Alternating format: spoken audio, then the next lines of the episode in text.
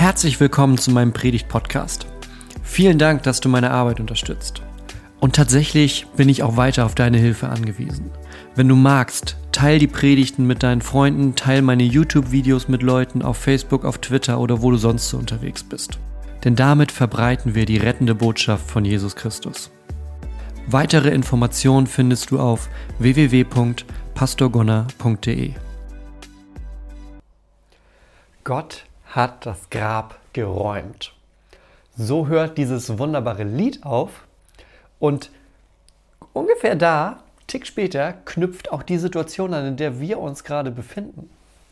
Wir haben letztes Mal gehört, was so die ersten Dinge der Apostelgeschichte sind, also die Dinge, die passieren nach dem ersten Ostersonntag. Und wir gehen heute mal ein Stück weiter. Die Jünger stehen immer noch vor der Situation, okay, das Grab ist leer, sie haben inzwischen realisiert, Jesus ist auferstanden. Und dann kommt der nächste Schock. Und wir hören uns mal an, wie Harald uns das vorliest. Jesus sprach zu den Aposteln, Ihr werdet den Heiligen Geist empfangen und durch seine Kraft meine Zeugen sein in Jerusalem und ganz Judäa, in Samarien und überall auf der Erde. Nachdem er das gesagt hatte, wurde er vor ihren Augen in den Himmel emporgehoben. Eine Wolke verhüllte ihn und sie sahen ihn nicht mehr. Noch während sie wie gebannt zum Himmel schauten und Jesus nachblickten, standen auf einmal zwei weiß gekleidete Männer bei ihnen. Ihr Galiläer, sprachen sie die Jünger an, was steht ihr hier und starrt nach oben? Gott hat Jesus aus eurer Mitte zu sich in den Himmel genommen, aber eines Tages wird er genauso zurückkehren, wie ihr ihn gerade habt gehen sehen. Halleluja. Das ist die Lesung für heute. Das zweite Stück in der Apostelgeschichte, also der ganz frühe Anfang der Kirche und auch gleichzeitig der Text für Himmelfahrt, das Fest, was wir eigentlich am kommenden Donnerstag feiern. Aber wir haben das ein bisschen vorgezogen und werden uns heute schon mit Himmelfahrt beschäftigen, damit du am Donnerstag auch weißt, was da los ist und nicht denkst, oh yay, Vatertag, super, endlich. Ja und nein, so richtig Vatertagsumzug kannst du eh nicht machen, aber was an dem ganzen Ding stimmt, Vatertag passt, denn es geht um den einzig wahren Vater, den wir haben im Himmel. Deshalb, so schlimm finde ich Vatertag nicht, aber gefeiert wird Himmelfahrt. denn Himmelfahrt ist der Vatertag, weil Jesus zum Vater zurückkehrt. Und das Problem, das manche Leute mit Himmelfahrt haben, ist eigentlich ein ganz simples. Nämlich die Frage, warum? Also stell dir das so vor. Jesus ist mit seinen Jüngern umhergelaufen, hat gelehrt, hat geheilt, hat Wunder getan, hat Sünden vergeben. Ist am Kreuz gestorben, alles war vorbei. Dann am dritten Tag ist er aus dem Grab wieder rausgekommen. Und jetzt könnte man sagen, super, das ist das Happy End der Geschichte, jetzt geht es einfach so weiter. Und das war wahrscheinlich auch zuerst das, was die Jünger dachten. Die dachten, okay, von dem Schock von Karfreitag zu der Hoffnung von Ostersonntag, ja, von der Dunkelheit zum Licht, vom Tod zum Leben, Jetzt kann es richtig weitergehen. Jetzt ist Jesus wieder da. Jetzt machen wir das, was in den letzten zwei, drei Jahren war. Jetzt erst recht. Ja, jetzt haben wir der ganzen Welt gezeigt, wie es weitergeht. Und das ist so ein bisschen das, was dann passiert. Nämlich dieser zweite Schock, dass Jesus in den Himmel auffährt. Und die Frage ist, warum? Und auch heute ist das Problem, das manche Leute damit haben, das Problem mit Himmelfahrt, ist nämlich genau dieses Problem. Wir können Jesus nicht sehen. Wir sehen ihn nicht. Du, die Chancen, dass du Jesus an der Kasse im Lidl triffst, die sind relativ gering. Und wir können Jesus jetzt nicht so wie die Jünger auch damals direkt Fragen stellen. Wir sind da genauso wie vor 2000 Jahren. Ja, die Jünger konnten sich mit Jesus unterhalten, mit einmal steigt ein Himmel auf und es geht nicht mehr. Und wie oft wolltest du Jesus vielleicht schon eine Frage stellen und sagen, Jesus, erklär mir doch dieses oder jenes oder hilf mir doch bei der und der Sache. Aber wir können ihn nicht zu Hause besuchen, weil er in den Himmel aufgefahren ist. Und jetzt die Predigt von heute, die Message von dem Ganzen und die Message von Himmelfahrt, die hebelt genau das aus. Die sagt nämlich, weil Jesus in den Himmel aufgefahren ist, kann er jetzt bei dir sein. Und vielleicht klingt das für dich erstmal verdreht, ja? Er ist in den Himmel aufgefahren und kann deshalb jetzt bei mir sein? Das werden wir jetzt mal ein bisschen entpacken. Denn ich habe dir drei Gründe mitgebracht, drei Dinge, warum Himmelfahrt, was da passiert ist, warum das für dich das Beste ist, was passieren konnte nach Ostern. Also, starten wir da mal direkt rein in unsere Predigt über Himmelfahrt. Und das erste, wir wollen, mal, wir wollen noch mal so in die Story reingehen, damit wir gemeinsam da stehen, wo die Jünger stehen. Die Jünger haben mit Jesus nach Ostern noch eine Zeit verbracht. 40 Tage verrät uns die Bibel, waren die miteinander noch unterwegs. Jesus hat die nochmal gelehrt. Er hat denen nochmal was mitgegeben. Er hat die ausgerüstet für das, was kommt. Und diese 40 Tage sind jetzt rum. Und die Jünger, die Jünger wussten nicht, dass das 40 Tage sind, sondern für die war Jesus einfach erstmal wieder da. Und jetzt stehen die da auf diesem Berg. Und Berg, wer sich in der Bibel ein bisschen auskennt, Berge sind auch in der Bibel ganz oft Orte, wo wichtige Dinge passieren. Ja? Manche Jünger waren mit Jesus schon auf einem Berg vor einiger Zeit. Vielleicht erinnern die sich in dem Moment, dass die auf dem Berg waren und dass die Verklärung passiert. Das ist das theologische schlaue Wort dafür. Das bedeutet, die waren mit Jesus auf einem Berg und haben gesehen, wie Mose und Elia erschienen sind und Jesus mit denen gesprochen hat und wie sie da so, so ein bisschen was von, der, von dem Mysterium wurde gelüftet und die haben ein bisschen mehr von dem verstanden, was sie erst jetzt nach Ostern ganz verstehen sollten. Das heißt, dieser Berg ist immer was Besonderes in der Bibel. So wie Mose, der auf den Berg steigt und mit den zehn Geboten wieder runterkommt. Und so stehen auch hier jetzt Jesus und seine Jünger auf einem Berg. Und die unterhalten sich gerade. Und unterhalten sich, stell dir das so vor, ne? die stehen da und ja, Jesus, und, und wie geht's jetzt? Und mit ein, einmal steigt Jesus, Jesus, steigt er in der Wolke nach oben. Ja, die, die unterhalten sich und Jesus, ich sag mal, wenn man, wenn man das Gefühl hatte, dass man Karfreitag gerade stehen gelassen wurde, dann ist Himmelfahrt quasi noch einer obendrauf. Man unterhält sich und die, mitten im Satz quasi wird Jesus in einer Wolke nach oben gehoben und verschwindet. Und so stehen die Jünger da jetzt auf diesem Berg, dieser Ort der Gottesnähe eigentlich. Und für euch, die hier mit mir oben im Norden seid, wo es nicht so bergig ist, man braucht nicht zwingend, das ist mir auch immer ganz wichtig, man braucht nicht zwingend einen Berg, um Gott nahe zu sein. Das werden wir gleich sehen. Aber dieser erste Moment, wenn Jesus verschwindet, kann ein Schock sein, ist aber genau das Gegenteil. Denn dieser Moment, in dem Jesus in den Himmel aufsteigt, der verkündet uns, von jetzt an kann er umso stärker bei uns sein. Und ich habe diesen ersten Punkt so genannt, geistesgegenwärtig. Und warum das geistesgegenwärtig ist, das werden wir gleich hören. Geistesgegenwärtig, Jesus ist jetzt bei uns. Auch wenn er mit der Wolke erst verschwinden musste.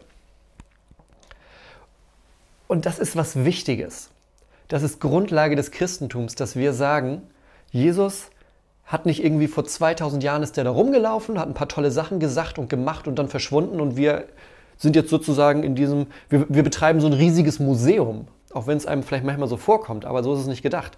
Es ist nicht so, dass wir ein riesiges Museum betreiben, weil vor 2000 Jahren mal was passiert ist, sondern was wir hier machen, wenn wir sagen, wir sind Kirche, was wir machen, ist, dass wir uns nicht nur erinnern, sondern dass wir Gemeinschaft leben mit genau diesem Jesus von vor 2000 Jahren. Weil der nämlich nicht einfach verschwunden ist und nicht mehr da ist und wir uns jetzt nur noch erinnern können, sondern weil der in den Himmel aufgefahren ist, aber genau deshalb jetzt bei uns ist. Wir wollen mal reingucken, wie das funktioniert. Und da habe ich dir einen kleinen Textausschnitt mitgebracht. Das ist zeitlich davor. Ja? Du weißt, Jesus und seine Jünger, der hat sie ja vorbereitet, weil der wusste, irgendwann kommt die Himmelfahrt, irgendwann bin ich nicht mehr da. Und dann stehen hier diese zwölf Typen, die eigentlich Fischer und Handwerker waren und sollen da irgendwie mal eine Kirche zusammenbauen. Und Jesus hat den Hinweise, er hat die geschult, er hat die gelehrt, er hat den Sachen mitgegeben, weil er schlau ist. Und wir wollen mal in eine so eine Stelle jetzt reingucken, die uns ein bisschen das aufschließt, was Himmelfahrt bedeutet. Ich lese mal vor aus dem Johannesevangelium Kapitel 16. Jetzt aber gehe ich hin zu dem, der mich gesandt hat. Also Jesus spricht und Jesus sagt, ich gehe hin zu dem, der mich gesandt hat, also zum Vater. Und niemand von euch fragt mich, wo gehst du hin? Doch weil ich dies zu euch geredet habe, ist euer Herz voll Trauer. Er blickt da schon so ein bisschen vor an diesen Tag von Himmelfahrt. Aber ich sage euch die Wahrheit. Es ist gut für euch, dass ich weggehe. Ja, es ist gut für euch, dass ich weggehe. Denn wenn ich nicht weggehe, kommt der Tröster nicht zu euch. Wenn ich aber gehe, werde ich ihn zu euch senden. Es ist gut für euch, dass ich weggehe, denn wenn ich nicht gehe, dann kommt nicht der Tröster zu euch. Jesus sagt seinen Jüngern vorher schon, es ist wichtig, dass ich gehe, weil das nicht nur bedeutet, ich gehe, sondern es bedeutet, etwas anderes kommt. Deshalb heißt dieser Punkt geistesgegenwärtig. Vielleicht hast du schon eine Ahnung. Wenn du dich an letzten Sonntag erinnerst, da ist die Verheißung, dass Jesus sagt, bleibt in Jerusalem, bis die Kraft des Heiligen Geistes auf euch kommt. Ja, da haben wir letzten Sonntag haben wir uns ganz viel darüber unterhalten, wie so ein Leben aus dem Geist, so ein geisterfülltes Leben aussieht und was das bedeutet und was das auch heute bedeutet. Und heute kommt was Zweites dazu, denn Jesus sagt nicht nur, dass das ein Geist der Kraft ist, sondern er sagt, dass es ein Geist des Trostes ist. Er sagt, der Tröster kommt zu euch, wenn ich gehe. Jesus schickt den Fürsprecher, den Heiligen Geist. Und wir werden, je weiter wir in der Apostelgeschichte vorangehen, werden wir merken, wie dieser Heilige Geist immer an allen wichtigen Punkten die Regie hat. Wie immer, wenn große Veränderungen, große Entscheidungen anstehen, die Jünger das nicht so aus dem hohlen Bauch entscheiden, sondern dass sie das mit und durch den Heiligen Geist entscheiden. Weil der Heilige Geist das ist, was Jesus ihnen schickt, wenn er geht.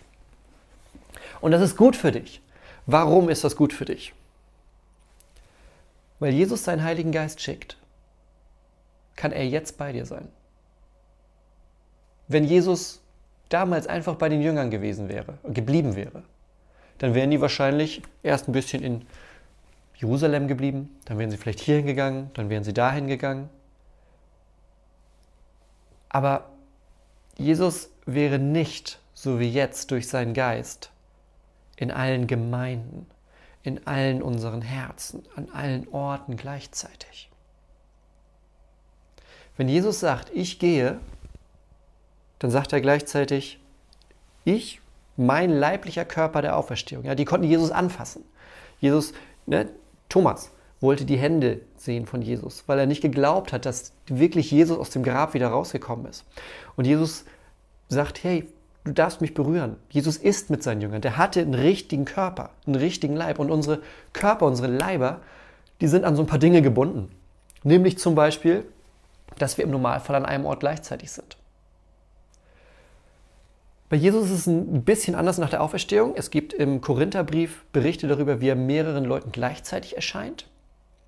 Aber er sagt, das ist nicht das, wie es jetzt weitergeht, sondern was jetzt weitergeht, das ist was Neues. Jetzt bricht was Neues an. Mein leiblicher Körper fährt in den Himmel und ich schicke den Heiligen Geist, der euch ausrüstet, der in euch einen Ort hat, der in euch Wohnung nimmt, der in euch lebt. Das bedeutet nicht, dass wir Gott sind. Das bedeutet auch nicht, dass wir Gott werden. Aber das bedeutet, dass Gott uns etwas schenkt, das uns in diesem Weg, auf diesem Weg im Leben Trost, Mut, Hoffnung gibt. Wir werden in den nächsten Predigten noch ganz viele Fallbeispiele sehen, wo genau das passiert. Was hier aufbaut, weil Jesus sagt, ich gehe, damit ich bei euch sein kann durch meinen Geist. Ja? Weil Jesus in den Himmel fährt, kommt der Himmel ein Stück näher zu dir. Lass dir das mal auf der Zunge zergehen. Jesus sagt, es ist wichtig, dass ich gehe. Und das ist gut für dich. Denn weil Jesus geht, ist er ein Stück weiter bei uns, ist er in uns. Das ist das erste Ding, was wir an Himmelfahrt lernen. Es ist notwendig, dass Jesus geht, damit er umso mehr bei uns sein kann. Wir wollen mal gucken, wie das jetzt weitergeht. Okay, wenn wir jetzt gelernt haben, Jesus muss gehen, er sagt, das, ist, das steht für mich fest, ich gehe, um meinen Geist, den Tröster zu schicken, den Fürsprecher, damit der bei euch ist. Wollen wir mal schauen, wie es danach weitergeht. Denn das Zweite, was wir an Himmelfahrt lernen, ist, wenn Jesus leiblich nicht mehr hier auf der Erde ist, wo ist er dann? im Himmel, wir beten im Glaubensbekenntnis, sitzt zur Rechten des Vaters. Und was tut er dort? Er steht für uns ein. Jesus steht für uns ein. Er hält Fürsprache für uns. Also, Jesus war 40 Tage vor Himmelfahrt mit seinen Jüngern nochmal unterwegs, hat die gelehrt, hat mit den Gemeinschaft gehabt. Und da ist schon dieses erste Abbild von Kirche. Genau das sollen wir tun. So wie Jesus und seine Jünger Gemeinschaft hatten, so haben wir Gemeinschaft miteinander und so haben wir Gemeinschaft durch den Heiligen Geist mit Jesus. In unseren Gemeinden, in unseren Kirchen, in dem, was wir tun, wenn wir beten, wenn wir singen, wenn wir Abendmahl feiern. Und Jesus sagt, da kommt aber noch mehr. Und um das so ein bisschen zu verstehen, ist es total hilfreich, wenn man überlegt, was hat Jesus denn gemacht? Was hat er gemacht, als er hier war? Und die, gerade die Theologie der Reformation, die hat das in so drei Begriffe zusammengefasst. Und vielleicht ist das für dich neu, vielleicht ist das für dich aber auch schon ganz bekannt. Auf jeden Fall ist es eine wunderbare Erklärung für das, was Jesus eigentlich tut. Und zwar haben die Reformatoren gesagt, Jesus erfüllt quasi drei Ämter, die wir aus dem Alten Testament kennen. Jesus erfüllt, und da, dabei ist wichtig zu verstehen, das, was im Alten Testament sozusagen die Vorbilder davon, die waren nie vollständig, die waren nie komplett, die waren immer auch ein Stück fehlerhaft, weil das im Endeffekt sündige Menschen waren, die dieses Amt ausgeführt haben. Und wenn Jesus dieses Amt ausführt, dann ist das das Vollkommene davon. Beispiel. Es gab im Alten Testament Propheten. Menschen von Gott berufen, die Gottes Willen verkündet haben, die die Menschen zurückgerufen haben auf den richtigen Weg. Jesus ist der absolute, der vollendete Prophet, weil er Gottes Willen verkündet, Gottes Willen gelebt hat, weil er Gott ist. Das heißt, eines der Ämter, die Jesus voll, vollendlich und umfänglich erfüllt hat, ist das Amt des Propheten. Vor allem in der Zeit, als er mit seinen Jüngern unterwegs war und erzählt hat. Das Zweite, was er was er erfüllt komplett, ist das Amt des Priesters. Das Alte Testament kennt Priester, Menschen, die von Gott eingesetzt sind, um am Tempel zum Beispiel zu dienen.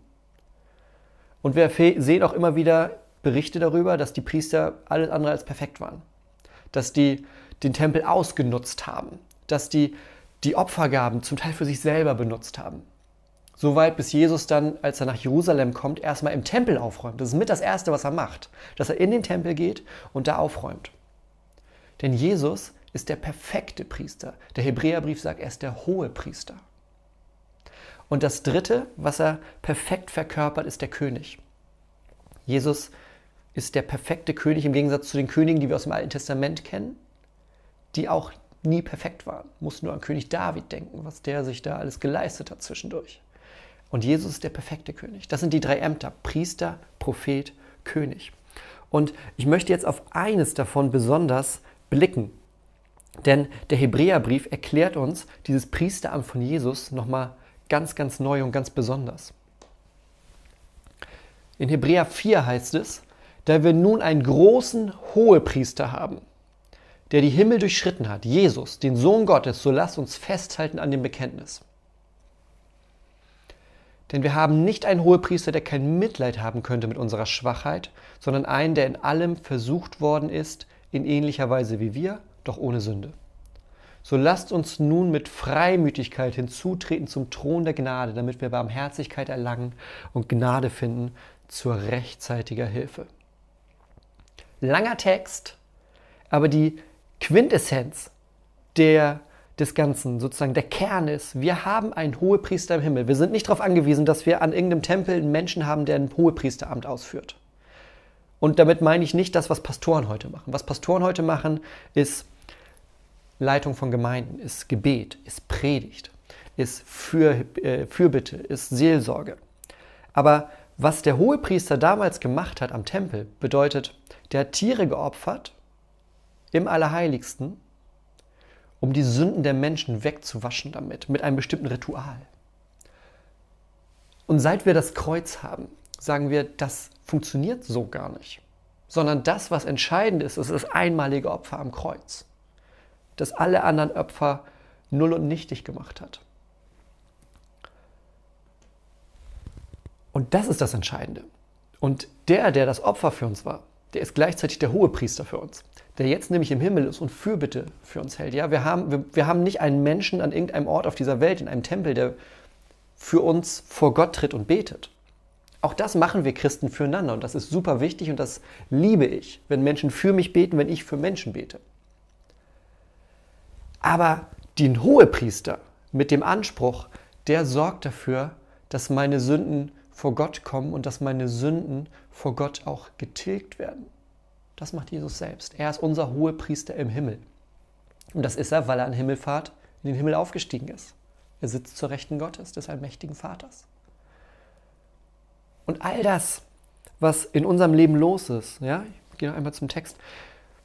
Wir haben einen, und das ist kein Hohepriester, der kein Mitleid hat, der nicht unsere Schwachheiten kennt, sondern all das kennt Jesus, weil er wahrer Mensch und wahrer Gott ist, weil er für uns Mensch geworden ist. Und er ist in allem versucht, aber er hat nicht gesündigt. Überall da, wo wir fallen können, wo wir schwach werden, ist er stark geblieben, ist er standhaft geblieben. Und all das nimmt er mit in den Himmel.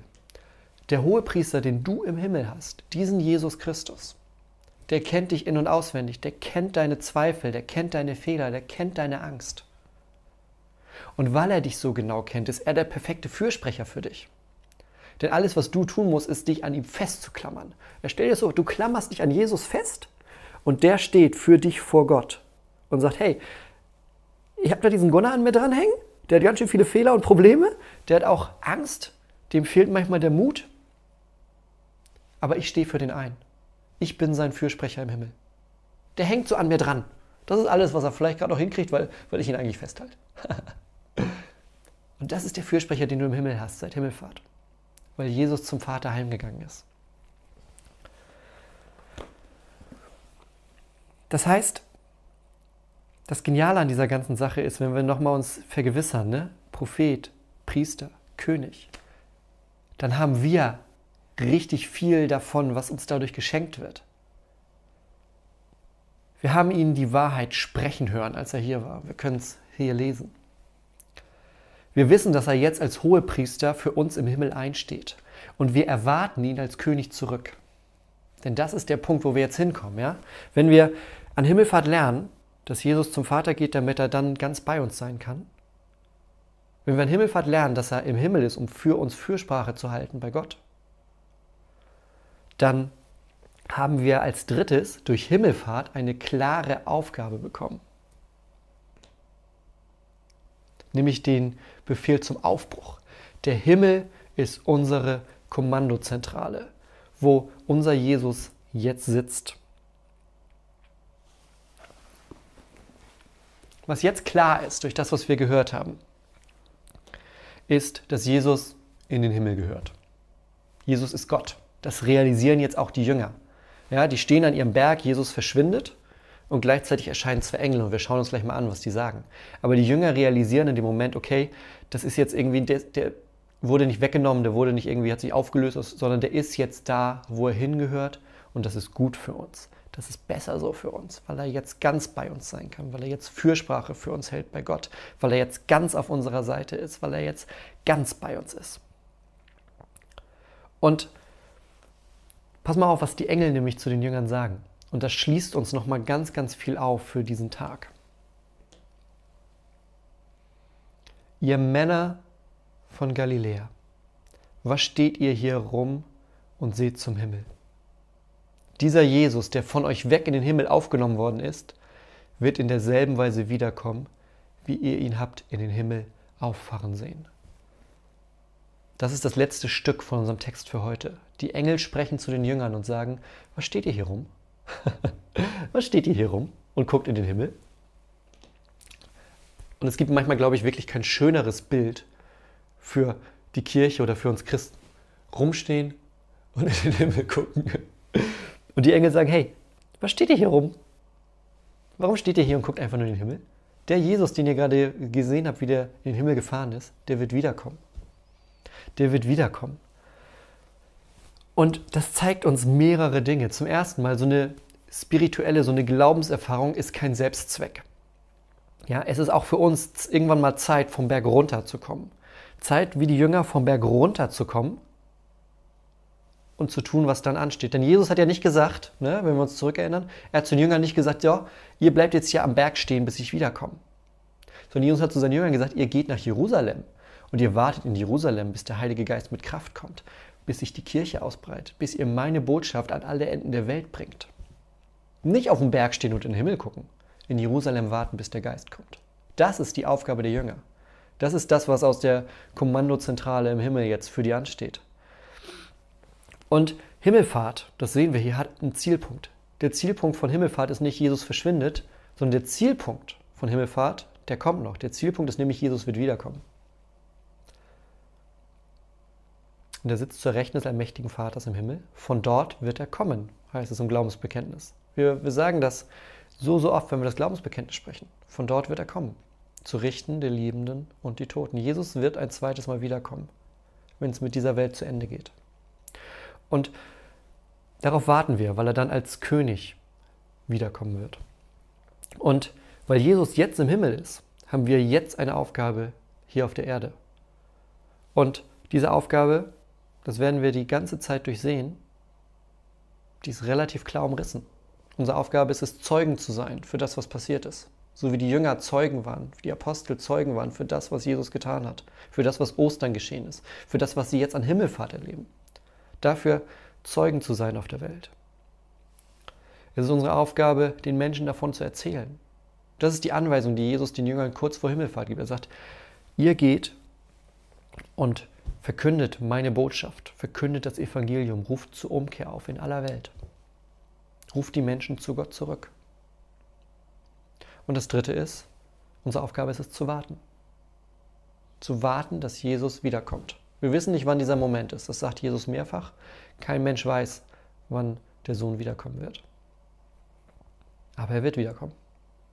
Und bis dahin warten wir drauf und freuen uns drauf. Weil dann alles Leid und aller Schmerz ein Ende haben wird. Das ist die Verheißung von Himmelfahrt. Jesus geht, um ganz bei dir zu sein. Jesus ist für dich im Himmel als Hohepriester, schreitet er durch den Himmel, jetzt gerade, und bringt deine Fürbitten vor Gott. Und er wird eines Tages wiederkommen und uns Menschen, seine Anhänger, seine Nachfolger zu sich holen. Du hast Jesus für dich im Himmel. Und ich habe das einmal zusammengefasst für uns.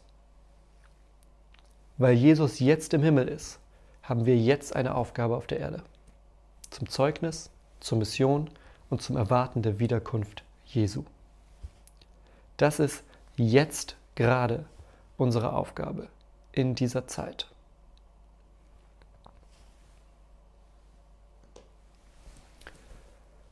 Und das ist die Aufgabe der Kirche. Und das Spannende ist, die Kirche gibt es an diesem Tag ja noch gar nicht. Da kommen wir in zwei Wochen zu, wo die Kirche eigentlich herkommt. Wir sind jetzt gerade in dieser Zeit dazwischen, zwischen Ostern und die Kirche entsteht eigentlich erst. Das passiert nach unserer Rechnung mit unseren Texten in zwei Wochen, nämlich im ersten, in den ersten Versen von Kapitel 2 der Apostelgeschichte. Da entsteht die Kirche erst. Und da kommen wir dann hin. Und da sehen wir, wie ganz viel von dem, was wir letzte Woche, was wir diese Woche, was wir auch nächste Woche hören werden, wie das da zusammenkommt und wie die Jünger merken, dass ganz viel von dem, was Jesus ihnen mitgegeben hat, dass das da Fuß fassen kann, dass das da Erfüllung findet, dass das da richtig losgeht. Und für uns gilt das Gleiche heute. Wir sind genau dazu berufen, auf die Wiederkunft zu warten, den Menschen zu erzählen, Zeuge zu sein für das, was Jesus für uns getan hat. Und gerade in Zeiten wie jetzt, ja, ich, ich höre auch jetzt ganz viel die Rede von Problemen, von Problemen, von ähm, Einschränkungen. Und ich denke mir immer, aber das ist nicht das Bild von Kirche, was ich habe. Das Bild von Kirche, was ich habe, das Bild, das geprägt ist durch das, was hier passiert, das ist kein Ort, wo wir ständig nur gucken, was wir jetzt schon wieder für Einschränkungen, was wir jetzt für Probleme haben. Diese Jünger stehen gerade auf einem Berg und haben gesehen, wie Jesus, an den sie ihr Herz hängen, im Himmel verschwindet die haben ein Problem, wenn man es erstmal so sieht. Aber sie lernen, das ist nicht das Problem, sondern das ist die Verheißung, das ist die Hoffnung, das ist die Stärke, das ist der Mut, das ist der Moment, wo gesagt wird, und jetzt beginnt was Neues. Jetzt wartet ihr in Jerusalem, bis mein Geist kommt. Und dann startet hier die größte Bewegung aller Zeiten, von der wir jetzt heute Teil sind. Weil der Jesus, der damals in den Himmel aufgefahren ist, genau da jetzt ist für dich. Das ist Himmelfahrt. Und wir sind jetzt nicht in einer Zeit von Problemen, von Beschränkungen, sondern wir sind in einer Zeit von neuem Aufbruch. Wir sind in einer Zeit, wo wir neu sehen und neu lernen, was das bedeutet. Hier bei uns, in allen Gemeinden sonst, wenn ihr zuguckt und das, ja, mir ist das wichtig. Wir lieben es, dass ihr mit uns diesen Gottesdienst feiert. Aber noch mehr lieben wir es, wenn ihr die Dinge nehmt und bei euch vor Ort in die Gemeinden bringt. Wenn ihr bei euch vor Ort sagt, hey, ist das jetzt nicht eine Zeit, wo wir neu gucken sollten, was ist los mit der Apostelgeschichte? Was ist eigentlich unsere Aufgabe als Kirche? Das heißt, ihr dürft trotzdem immer sonntags bei uns dabei sein, total gerne. Oder später nachgucken. Aber noch mehr, als dass du Zuschauer bei uns bist, lieben wir es, dass du Veränderer bist in dem Ort, wo du bist. Dass du in, dem, in der Stadt, in dem Dorf, wo auch immer du gerade zu Hause bist, dass du da sagst, ich bin bewegt davon, dass Jesus in den Himmel aufgefahren ist. Ich bin bewegt davon, dass er gesagt hat, ich bin jetzt bei dir durch meinen Geist und ich bin jetzt bei dir unterwegs weil ich meine Kirche nicht alleine lasse, selbst in Zeiten von Veränderung. Und das lieben wir richtig doll. also lass uns jetzt gemeinsam genau dafür beten.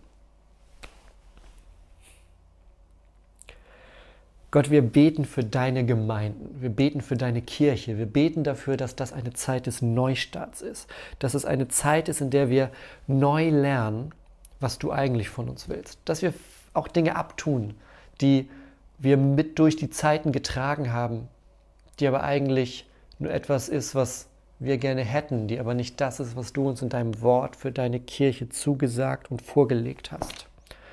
Gott, wir bitten dich, dass du durch deinen Geist jetzt bei uns bist, bei jedem Einzelnen von uns, dass du uns stärkst für diese Zeit, dass du uns neu zeigst, was das Entscheidende ist, dass wir mit Liebe zu den Menschen kommen, dass wir als Zeugen zu den Menschen kommen, dass wir mit deiner Botschaft zu den Menschen kommen, dass wir selbst umkehren und zur Umkehr aufrufen, Gott. Das ist der Kern deiner Kirche.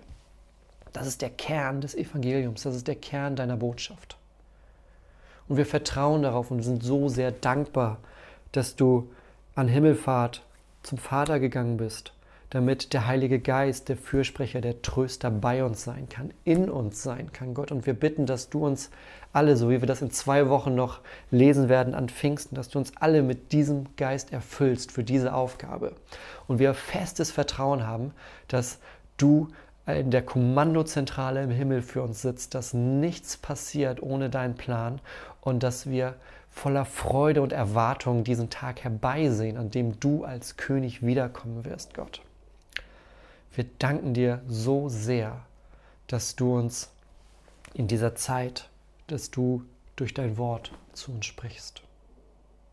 Im Namen Jesu. Amen.